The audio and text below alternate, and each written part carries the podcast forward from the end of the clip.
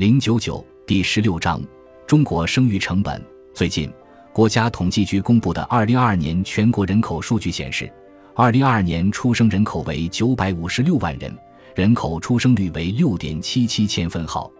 可以看出，二零二二年中国出生人口创下一九四九年以来新低，出生率则创下有记录以来的最低水平。我国出生人口从二零一七年开始持续下降。二零二二年出生人口已经是连续第六年下降，六年的下降幅度高达百分之四十六，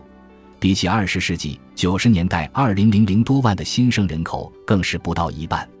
用出生人口塌陷来形容现在的人口形势一点也不夸张。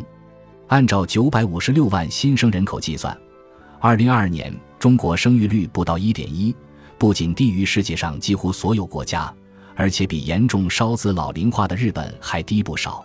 生育成本过高是影响育龄家庭生育意愿的最重要因素之一。原国家卫计委在二零一七年进行全国生育状况抽样调查的结果显示，育龄妇女不打算再生育的前三位原因依次是经济负担重、年龄太大没人带孩子，分别占百分之七十七点四、百分之四十五点六和百分之三十三点二。本章将着重分析中国的生育成本。这里所称的生育成本，既包括从怀孕到分娩的成本，也包括养育和教育成本。